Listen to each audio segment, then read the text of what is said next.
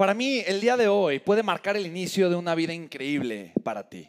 Para mí el día de hoy puede marcar un inicio extraordinario, un inicio increíble, un inicio verdaderamente legendario, porque de una de otra forma, ambos sabemos que el final de tu libro es increíble. Que el final de la historia que tú estás escribiendo, tal vez no con tus palabras, pero sí con tus actos, con tu vida, es increíble. Y probablemente ahorita no sé, estás pasando por un momento oscuro, un momento difícil. Tal vez no, tal vez ahorita es una parte de crecimiento. Es una parte donde vas con todo, te sientes enfocado. Probablemente estás en la parte inicial donde eh, te estás encontrando a ti o estás buscando a ese mentor que te lleve por el viaje eh, y te lleve a un camino de autodescubrimiento donde encuentres respuestas y, y generes un crecimiento increíble. Pero, pero estás escribiendo una historia. Y esa historia, llama la obra de arte llámala creación, llámala escultura, llámala como tú quieras. Eso, es una historia digna de ser contada. Llámala sinfonía. Porque quiero contarte la historia para que puedas reflexionar, para que puedas pensar acerca de ti, de la historia que estás escribiendo, de la sinfonía que estás componiendo. Y es la historia de un violinista. Un violinista no de nombre Juan Carlos Barrios, no era tan bueno como él. Pero es que Juan, que todavía no había nacido, es la historia de un violinista igualmente renacentista. De esta época en donde probablemente se cruzó con Michelangelo Bonarotti. Probablemente él estuvo en esta develación, de esta escultura, fue parte de la corte. Probablemente y es la historia de un violinista espectacular italiano de apellido Paganini.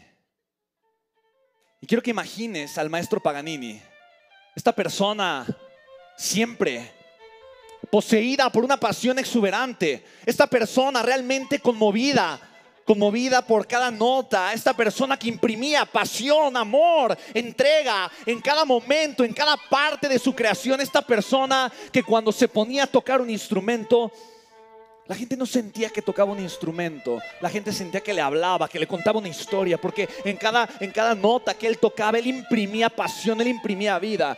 La gente se sentía conmovida cada vez que el maestro Paganini tocaba eh, y se representaba en alguna ciudad o en algún pueblo. Así que en esa ocasión Paganini se iba a presentar en una ciudad importante en Italia y la corte sabía todo el mundo estaba emocionado porque ya era una persona importante, ya era grande, era un granito. Ir a ver al maestro Paganini era, era algo grande, era algo histórico que todo el mundo quería ver.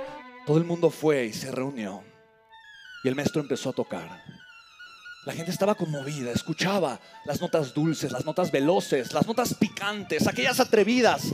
La gente veía al maestro Paganini mover los dedos y tocar el violín con tanta pasión tocaba las cuatro cuerdas con una, manera, eh, de una manera espectacular, recorría los dedos, movía el arco de una forma espectacular. La gente nunca había visto nada de esa forma, nada igual. Y de repente, de repente, una cuerda se rompió. Las personas pensaron que el maestro se detendría. Qué difícil es tocar el violín con cuatro cuerdas, ahora con tres cuerdas. Pensaron que el maestro no lo iba a poder hacer.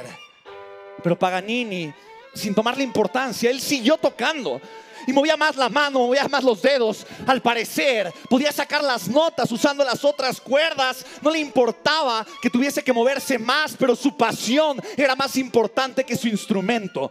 Su pasión suplía la carencia de la cuerda que le faltaba. Era difícil, pero el maestro seguía. La gente estaba impactada porque ver algo así es difícil. Y de repente se le rompió otra cuerda a Paganini.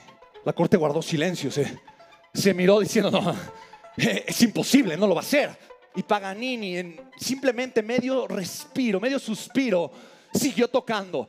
La gente se dio cuenta que él había tomado la decisión de tocar con dos cuerdas incluso antes de que se rompiera. La gente no podía creerlo. Estaban atónitos. Nunca nadie había visto a un maestro tocar tan semejante, sin poner únicamente con dos cuerdas. Era la pasión. La gente estaba anonadada. El maestro seguía tocando, seguía inspirado.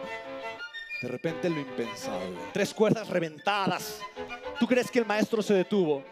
¿Tú crees que Paganini se detuvo? Paganini siguió tocando ese violín, siguió utilizando su pasión, siguió moviendo su mano, siguió imprimiendo cada parte de su ser y tocó con el corazón encendido y al tocar encendió el corazón de la gente y la gente se puso de pie y empezó a reconocer que cada pasión que el maestro Paganini le ponía en la cuerda era la misma pasión con la que el maestro empezó a vibrar, tocando, tocando con el corazón encendido, con el despierta, dándole a la gente entender que en la vida muchas veces te hacen falta cuerdas. Porque hay veces que la cuerda financiera no, no, está muy bien. Hay veces que es la cuerda emocional o hay veces que es la cuerda de la familia. Hay veces que te falta la cuerda de las relaciones. Hay veces que te falta la cuerda del sustento. Pero hay una cuerda que siempre va a estar contigo. Es la cuerda de tu fe. Es la cuerda de tu esperanza. Es la cuerda que te puede abrazar a tus sueños y a tu pasión. Y sí, podrán reventarse las otras tres cuerdas. Pero mientras no sueltes tu violín, mientras no sueltes tu instrumento, mientras te aferres a la fe que te mantiene vivo, mientras te aferres a esa fe extraordinaria, esa fe inquebrantable, mientras te aferres a tu verdad, a tu grandeza, mientras abraces ese corazón encendido, no importa cuántas cuerdas tengas, sigue tocando ese violín.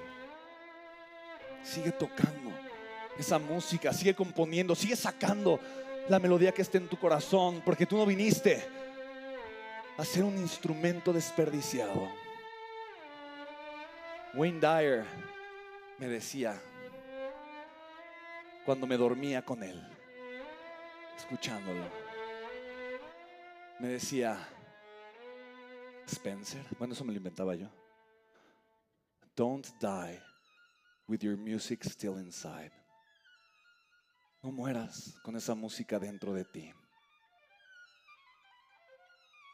Que lo, te, lo, que te hace tener música no son las cuerdas que tiene tu violín, pero es el propósito y la pasión con la que puedes comenzar a vivir el día de hoy. Imprime tu pasión, abraza tu grandeza, Trabaja para crear y construir una vida con propósito, con significado. No te abandones, no abandones tu fe, no abandones tu verdadero propósito, no abandones el potencial humano tan espectacular y tan hermoso que tienes. No te abandones, no te abandones, no te abandones. No te abandones, no importa cuántas cuerdas tengas o cuántas te hagan falta. Sabes que aquí estamos, siempre para ti, siempre dispuestos a acompañarte en tu camino, siempre dispuestos a inspirarte a que sigas tocando ese violín, no importa cuántas cuerdas tenga, siempre dispuestos a acompañarte en el camino, a servirte con amor y encender esa chispa tan hermosa que ya llevas en tu corazón, a soplarle un poquito para que se avive esa llama que ya vive en ti. Eres luz para el mundo, no te escondas en la oscuridad. Eres luz, que es tan importante, sobre todo en estos tiempos. La gente te necesita y te necesita sonando, cantando, tocando, hablando, inspirando, produciendo, generando, brillando desde lo más profundo de tu ser. Eso es lo que somos. Una familia de artistas, de apasionados por servir, de apasionados por ver a aquellos que no se han atrevido a brillar, abrazar nuevamente su luz, encontrar en sí su amor, su grandeza, su propósito y sobre todo la sinfonía que el mundo todavía no ha escuchado. Que con 14 o 15 años uno puede componer una sinfonía que con 66 años otra sigue componiendo sinfonías. Que con 87, 45, 22, 37 años uno puede comenzar a sonar y a compartir con el mundo su sinfonía. Recuerda que no es cuestión de edad, no es cuestión de contexto, no es cuestión de cuántas cuerdas tienes, es cuestión de que tengas la voluntad de comenzar a sonar con toda la fuerza de tu corazón.